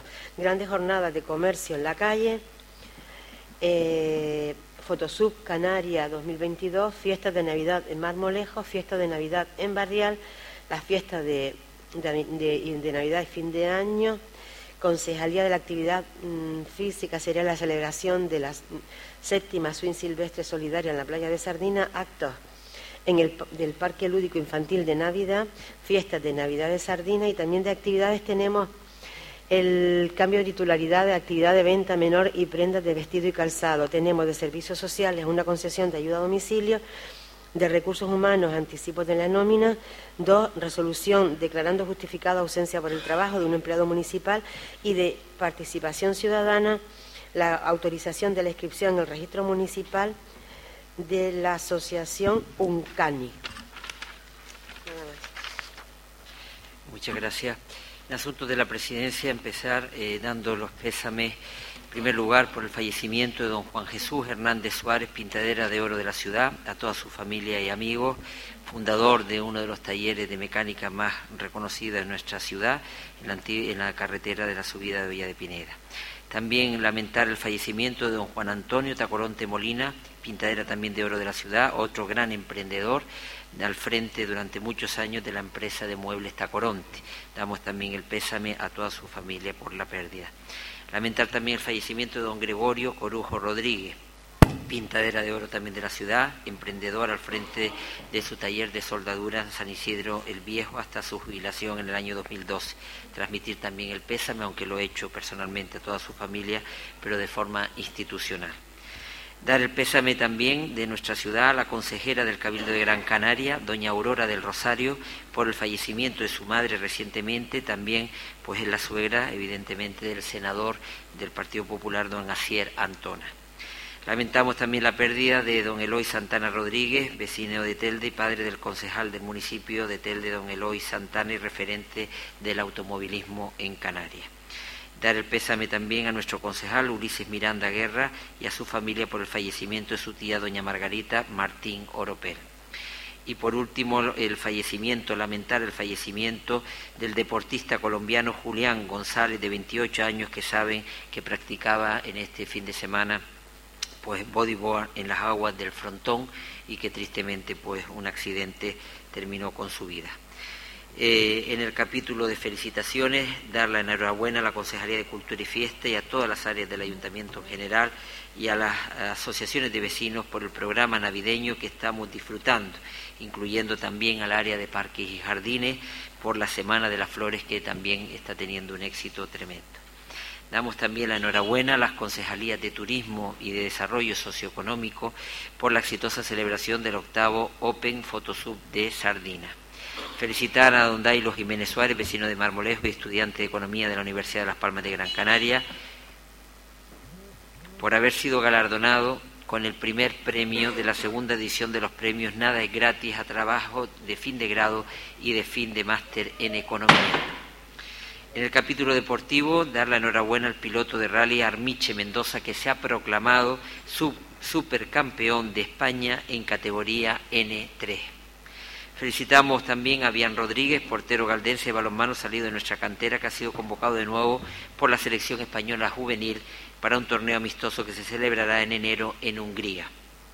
Enhorabuena al King Galdar por su participación en el Campeonato de España de Clubes de Taekwondo, especialmente a Nestalita Coronte Reyes y Pablo Bosa Barroso, que lograron dos medallas de bronce en las categorías Máster y Junior, respectivamente.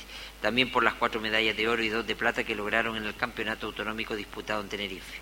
Felicitamos también al nadador galdense Ian Medina por su reciente participación en el Campeonato de España celebrado en Sabadell en las disciplinas de 100 y 200 metros base y hoy pues tenemos que dar la enhorabuena a don Manuel Reyes Brito. Yo sé que a él no le gusta mucho, pero es que hoy cumple 50 años como sacerdote. Yo creo que don Manuel es otro de nuestros hijos ilustre evidentemente y su vinculación pues con, esta ciudad hace más que merecida que tengamos hoy ese reconocimiento por sus 50 años de sacerdocio.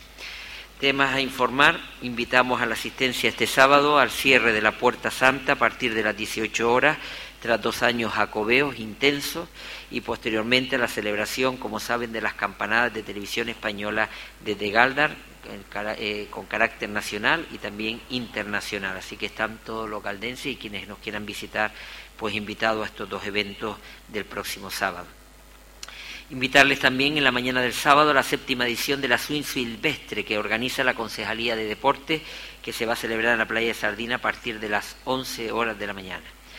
En tercer lugar, ha sido también un mes eh, bastante prolífico en materia de obras de nuestro municipio, pues saben que hace unos días ya se ha abierto la calle Médico Martinón León, hemos también ejecutado el acondicionamiento de los senderos vinculados al Camino de Santiago, hemos concluido la rehabilitación de los daños provocados por la tormenta Hermín en la calle Jiménez Díaz, en Sardina, que se tuvo que hacer en tiempo eh, con una rapidez tremenda, pues eh, el arreglo de un muro de contención para permitir el acceso a esa calle a los vecinos y hemos seguido avanzando también en el plan de asfaltado de los barrios del municipio.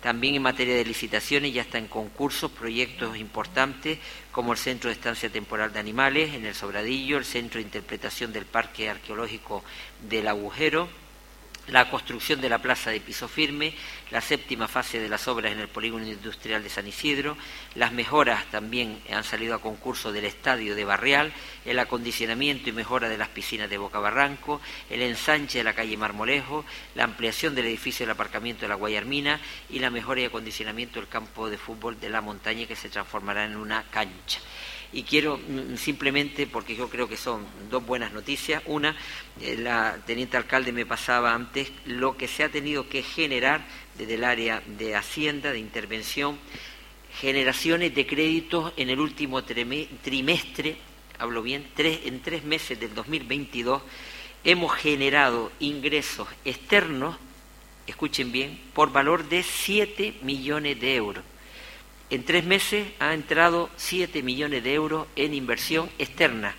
Tengo que destacar, no voy a nombrar todas, pero destacar el millón doscientos mil que ya hemos ingresado del molino eólico de Botija, ya nos lo ha pagado el Ministerio, está el dinero en el ayuntamiento. Hemos conseguido cuatrocientos y pico mil euros para las infraestructuras de la borrasca Filomena.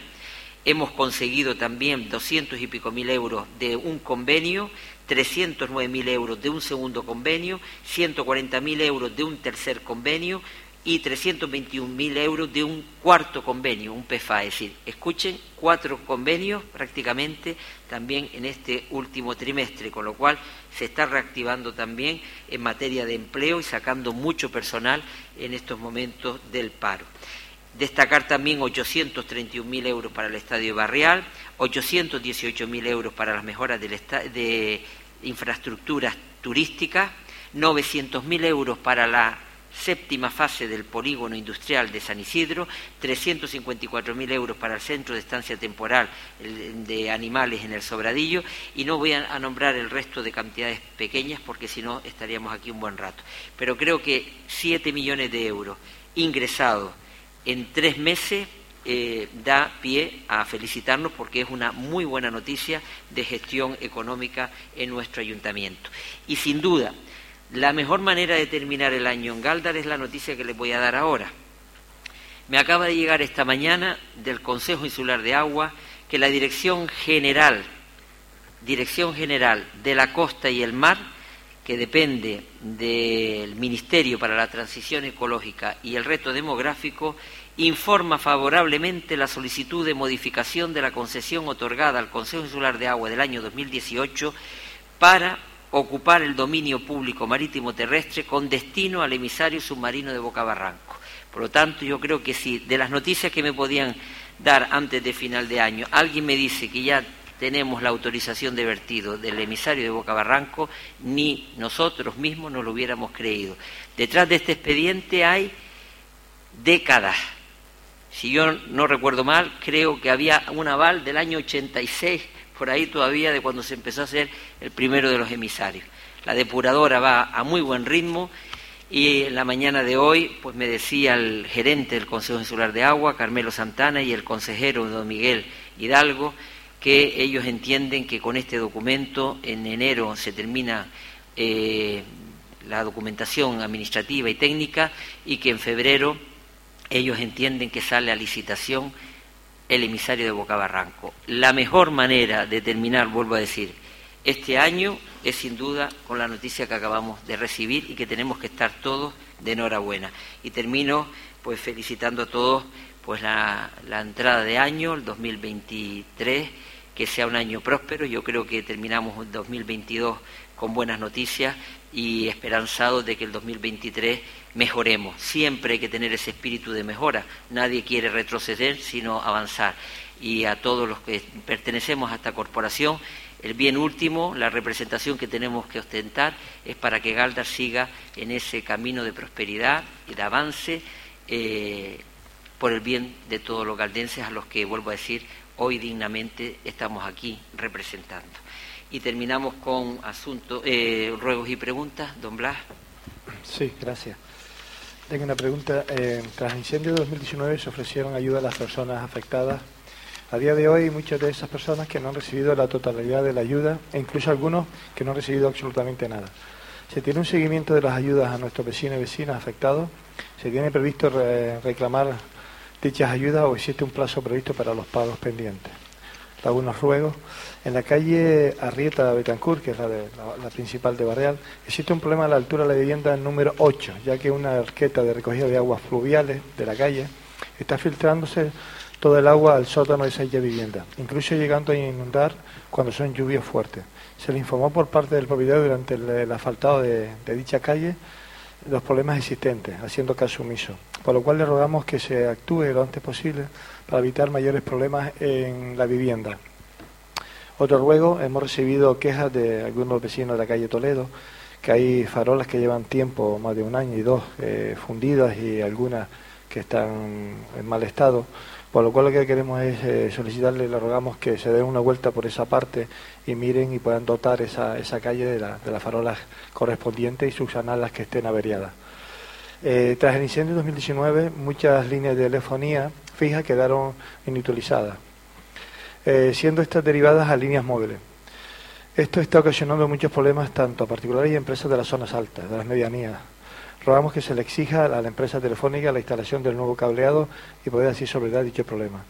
Y le quería pedir otra que no le he apuntado, que me gustaría me gustaría hacerle una pregunta solamente que no, no se la he puesto por escrita, que es eh, la de la calle mm, Médico Martinón, la parada de taxi.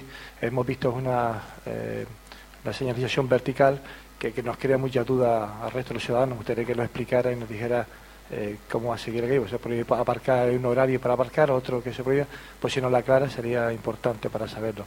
Por lo cual, me, también felicitarle eh, que tenga feliz año nuevo, que el año no nos traiga salud y prosperidad y para poder seguir trabajando por nuestros vecinos y vecinas y por esta ciudad de Galda. Gracias. Gracias. Por el Partido Socialista, doña Mercedes. Hola, buenos días. Bueno, voy a hacer una pregunta la obra de la carretera de San Isidro bien se merece el sobrenombre de la interminable.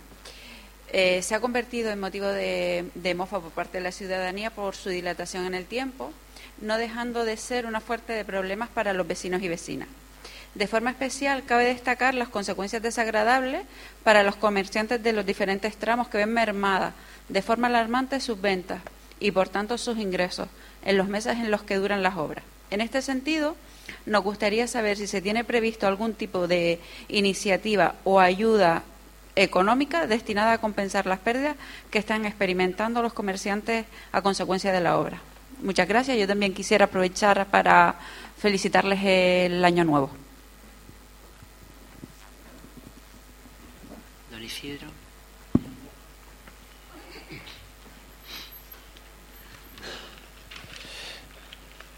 Buenos días, doy a todas un ruego. La fecha navideña implica una mayor afluencia de visitantes a nuestro municipio, de forma especial por el interés que año tras año despierta la exposición de flores y plantas que se desarrolla por esta fecha en la calle Capitán Quesada. Este incremento es algo positivo, pero requiere también la correcta planificación viaria para que nuestro casco no se convierta en una auténtica ratonera, que es exactamente lo que estaba ocurriendo. En las últimas semanas hemos visto cómo la puesta en marcha de los semáforos en la calle Magistral Alonso Vega han supuesto un problema más que una solución. Muchas colas y atascos en la salida, tal es así que fueron desactivados en días posteriores. Las obras de médico Martino León dejó sin una vía importante de descarga de tráfico para nuestro municipio durante varias semanas y obligó a la reubicación de la parada de taxi. Ya hoy se dijo aquí ya que ya está abierta y de eso nos alegramos, que es un desahogo para el pueblo de Galdar. Y por si fuera poco, la calle Algirofe se cierra continuamente ante la sorpresa de los conductores por las obras que se están realizando en dicho lugar, que entendemos que son importantes para nuestro municipio, pero ahí es el, ruego que vamos a hacer, para evitar eh, esta problemática que en muchas ocasiones supone un, un prejuicio para el comerciante local, rogamos que se proceda a una planificación previa, meditada y sensata en, lo relacionado al tráfico, así como la ejecución de aquellas obras que tienen su efecto directo en la circulación vial. Otro ruego. En las últimas semanas nos han hecho llegar una queja por parte de los barrios por la falta de limpieza y aseo. Entendemos que en esta fecha se preste atención al casco, pero no podemos abandonar los diferentes espacios del municipio. En concreto, en el barrio Cañada Honda nos trasladan los vecinos su preocupación ante la falta de limpieza y mantenimiento de los espacios públicos, demandando la retirada de escombros y suciedad que están haciendo que el entorno urbano, sobre todo pasando las casas en dirección al campo de fútbol, esté ofreciendo una imagen lamentable. Por esta razón, rogamos que se proceda a la limpieza, mantenimiento y retirada de escombros en los espacios anteriormente señalados, insistiendo en la necesidad de atender a todos y cada uno de los barrios.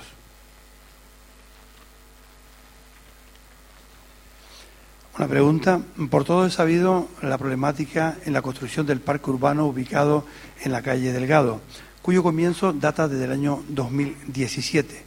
Muchas han sido las preguntas que se han hecho al respecto sobre su finalización, recibiendo diferentes respuestas a lo largo del tiempo y que dichas obras de finalización aún están paralizadas.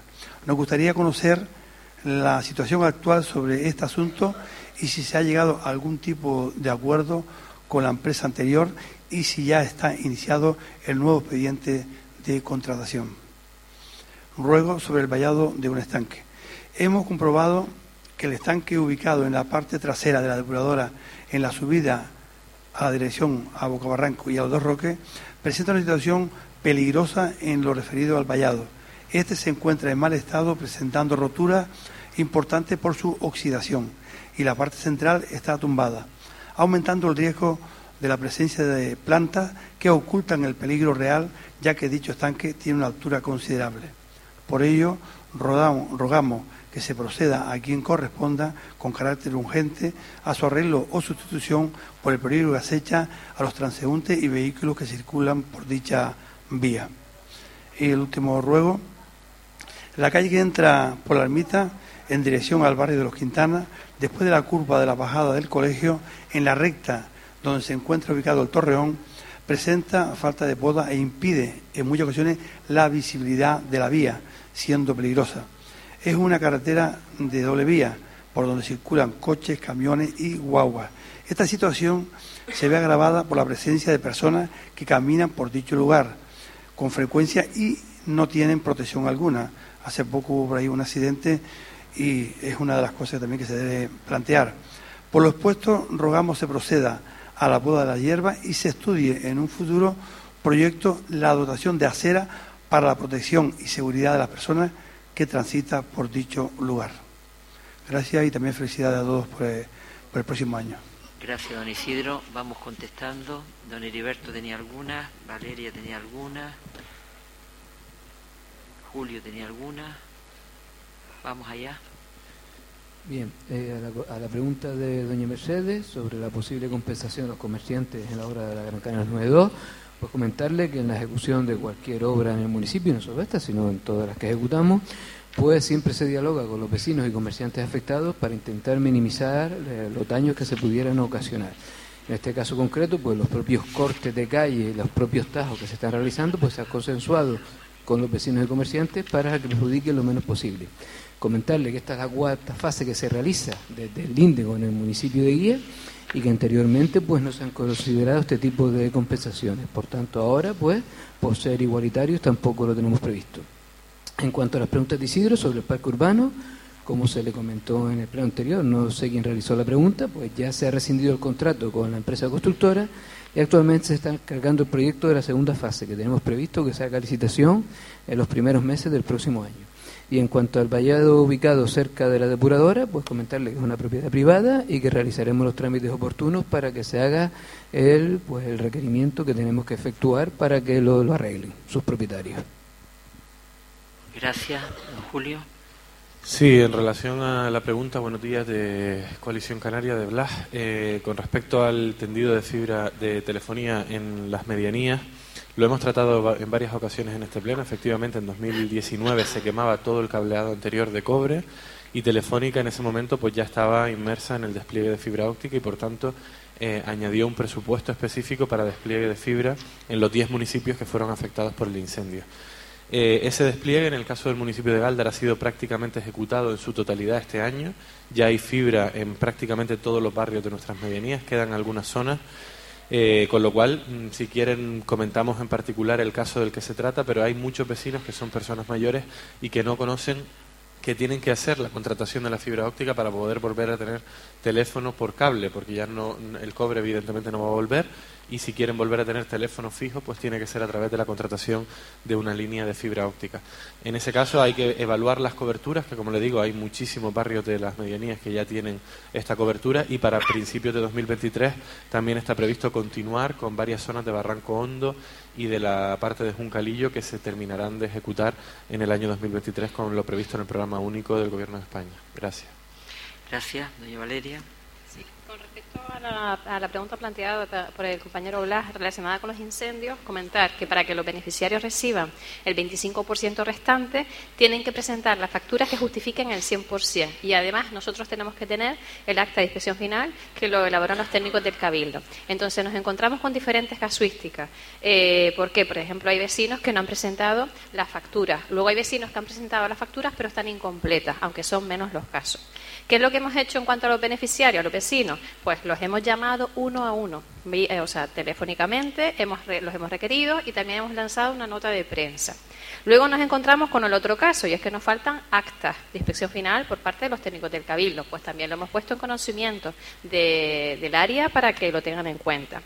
Eh, con respecto a las gestiones que estamos haciendo para ampliar los plazos, los plazos que están vigentes en la actualidad son los siguientes.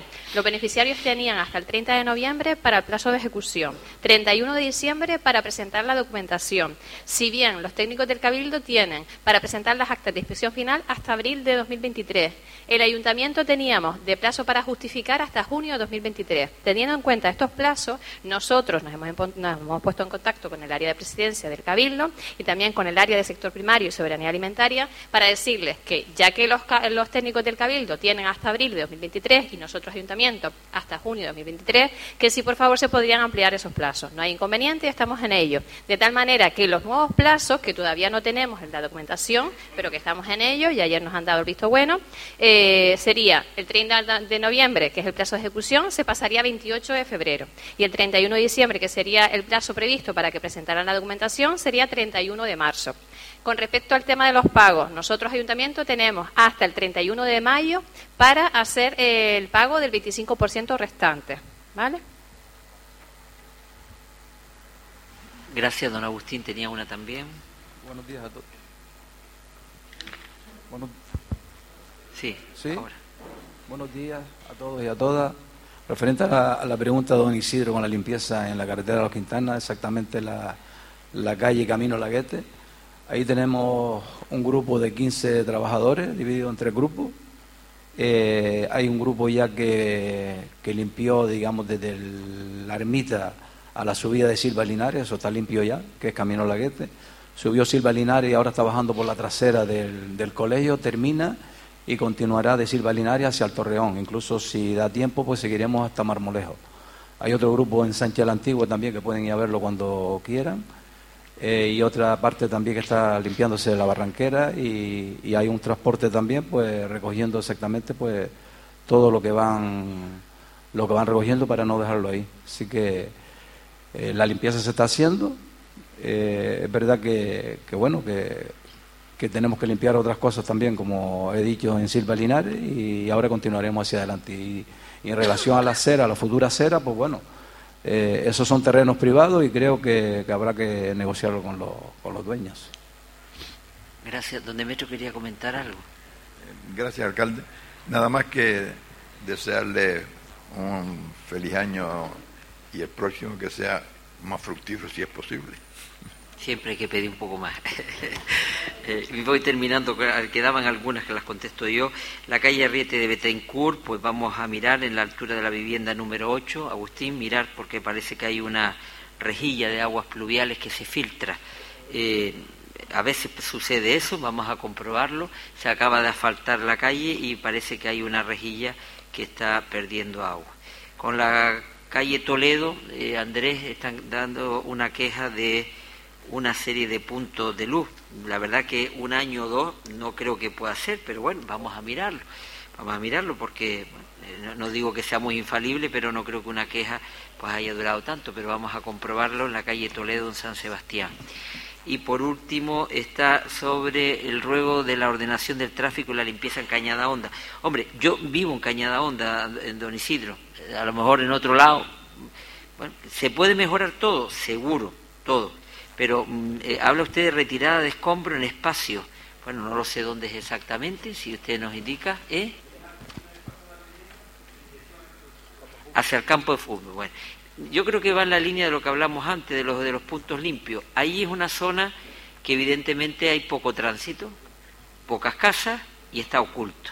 Y ahí es un lugar donde antes yo decía de esos puntos negros que tenemos en Galdar que la gente le gusta más dar el volteo que llevar los escombros a un determinado sitio, sí, pero no, por, no es cuestión de falta de limpieza del ayuntamiento, sino de que algunas personas hacen lo que no deben hacer. ¿eh? Y yo creo que el barrio de Cañada Honda, y vuelvo a decir porque vivo allí, no creo que esté sucio. ¿Se podrá mejorar? Siempre se podrá mejorar. Pero bueno, vamos a mirar esos vertidos de, ese solar, que yo estoy seguro que es el solar que está donde están los contenedores eh, al final de la calle Cristóbal Colón. Eh, con respecto a la ordenación del tráfico, y ya termino. Mire, todas las obras, y lo enlazo con la pregunta que también hacía don Blas de la calle Martinón León, hay obras que son necesarias y hay obras que son complicadas. Yo antes cuando decía que se mofa la gente de la tardanza de la calle, de la avenida de San Isidro, mire, hoy en día salimos desde Guía y vamos a llegar al cementerio por una acera. No creo que sea cuestión de mofa. A lo mejor mofarse es perder el dinero y que se vaya a otro ayuntamiento. Y este alcalde, si algo tiene, es que lucha porque venga dinero a este pueblo. Y el ejemplo es que le acabo de decir que en tres meses entran siete millones de euros de obra a este ayuntamiento. Toda obra es complicada, toda obra molesta. Cambiar la vasija en un baño de nuestra casa molesta, ¿verdad que sí? Pues esto multipliquémoslo por un barrio entero. Bueno, yo, yo le dejé a usted hablar y usted me preguntó y yo le estoy respondiendo. Bien, Vamos a ver, usted dice que la gente se mofa por esa calle, por esa carretera. Bueno, no lo sé, a lo mejor se mofarán y se lo dirán a usted. A mí me dicen que hace falta hacer una acera en condiciones hasta el cementerio de San Isidro y que la vamos a hacer, que tardará, que, que ha sido complicado, que nos hemos encontrado con un puente histórico completamente derruido y que lo hemos vuelto de nuevo a rehacer, a rehacer pues no sé quién se puede reír de esto, porque yo me parece que hubiera sido peor que un día nos hubiéramos levantado y que se hubiera hundido el puente de San Isidro y que hubiéramos tenido que lamentar algo más grave. Verdaderamente eso no se ve, se ve cuando la obra esté terminada, pero es que debajo hay muchas tuberías enterradas, es que debajo hay, hay una salida del agua de toda la carretera, de toda la calle eh, Músico Batista, que se ha solucionado para dar acceso hasta el globo relinchón. Le podría explicar muchas más cosas, muchas más cosas, pero yo conozco esa obra porque me la he pateado muchos días para que la gente diga se mofa. No, eso lo está diciendo probablemente usted. Con respecto a la bajada de los taxis, evidentemente que ha sido una obra complicada. Y, y gracias que pusimos el semáforo en magistral Alonso Vega, si no hubiéramos tenido un colapso todos los días desde que terminó la obra, se quitó y se apagaron los semáforos. Evidentemente que yo no quiero un semáforo allí, ni nadie lo quiere. Pero ¿qué hacíamos? Si la obra de, los taxis había que hacerla, es una financiación que nos viene. Colapsamos toda la salida de la calle Drago, colapsamos toda la, la bajada de la montaña, de Cañada Honda, de Becerril, de Rojas, que muchos vienen y salen por este lado. Pues no, mire, teníamos que buscar una alternativa. No gustaba la alternativa de los semáforos, pero es que hubiéramos hecho poner un guardia permanentemente allí saliendo todos los días. Pues claro que no.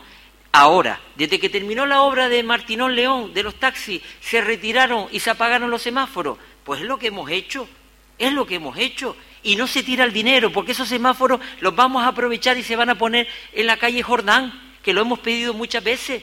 No se tira el dinero en este ayuntamiento, pero en aquel momento tuvimos que tomar la decisión de poner unos semáforos para darle salida a todos los taxis. Y les recuerdo, les recuerdo, el primer día, cuando todavía no estaban regulados los semáforos, la cola dentro del pueblo y la bajada de la montaña fue un auténtico caos. Después se reguló y mire, había cola, pero entre todos fuimos sacando la obra y se ha hecho en dos meses y medio. Escuchen bien, dos meses y medio, una obra en la que hemos puesto tuberías nuevas de todo tipo, la bajada de pluvial.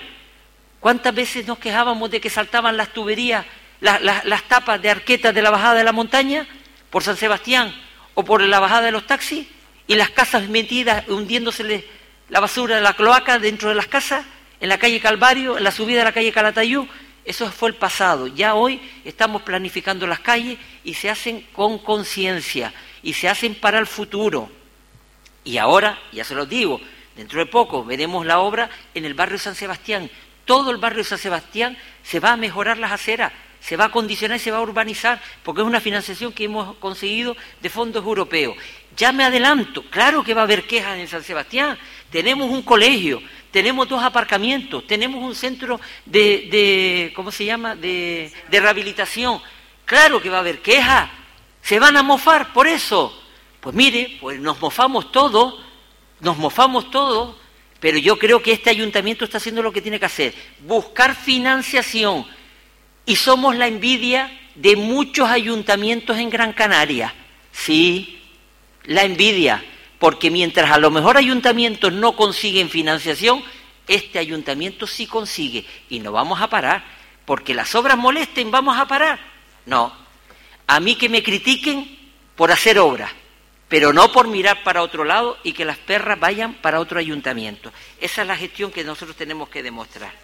Sí, sí, sí, diga usted, diga usted. No, utilicé la palabra que usted utilizó.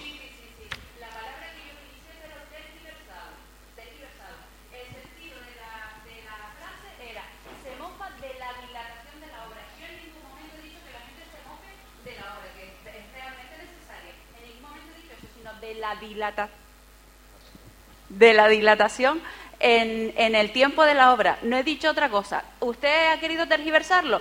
Usted es de su posición, porque normalmente nosotros no tenemos en este momento derecho a réplica. Me parece perfecto. ¿Se la estoy dando? pero que ha tergiversado mis palabras. Bueno, utilice otras palabras y no se tergiversa. Utilice otras y seguro que no se tergiversan. Pero me parece que usted ha venido por lana y ha salido trasquilada. Mire, don Blas, la bajada de la calle Martinón León. Sabemos que históricamente ahí hay un problema, hay un cargue y descarga al principio de la calle, en el centro, en el centro toda la vida se han arrimado los coches porque hay varios negocios y hemos entendido que ahí hace falta tener algo inmediato de carga y descarga, de carga y descarga en momentos puntuales de la tarde, sobre todo porque ahí hay pues, un pisco hay otro tipo de negocio, y entendíamos que ahí en ese sector intermedio, cuando no hay taxi, pueda por la tarde una parada máximo, me parece que son 10 o 15 minutos. Y al final, pues evidentemente los taxis, como toda la vida, han estado a la punta abajo de la carretera, de la calle. La intención de esta triple señalización es que prioridad son los taxis, carga y descarga por la mañana al principio de la calle y en medio, por las tardes, pueda alguien arrimarse a coger eh, algún pedido y poder continuar sin que tenga que, eh, tener pues una sanción de, de, la policía. Por lo tanto, yo creo que se puede convivir y esta experiencia vamos a tomarle el pulso, vamos a intentar saber si funciona, la intención es que se mantenga, pero se le ha dado eh, pues con, bastante paciencia un estudio el sargento de la policía, se ha analizado el concejal para intentar que de alguna forma conviva esa calle que al final es una calle principal de nuestra ciudad para que los negocios, los cargas y descargas y la propia parada de taxi puedan, como dije antes, convivir sin que tenga que haber multas por el camino. Cosa diferente es quien incumpla lo que dicen los letreros. Si alguien va allí a aparcarse tres horas, evidentemente no lo va a salvar nadie.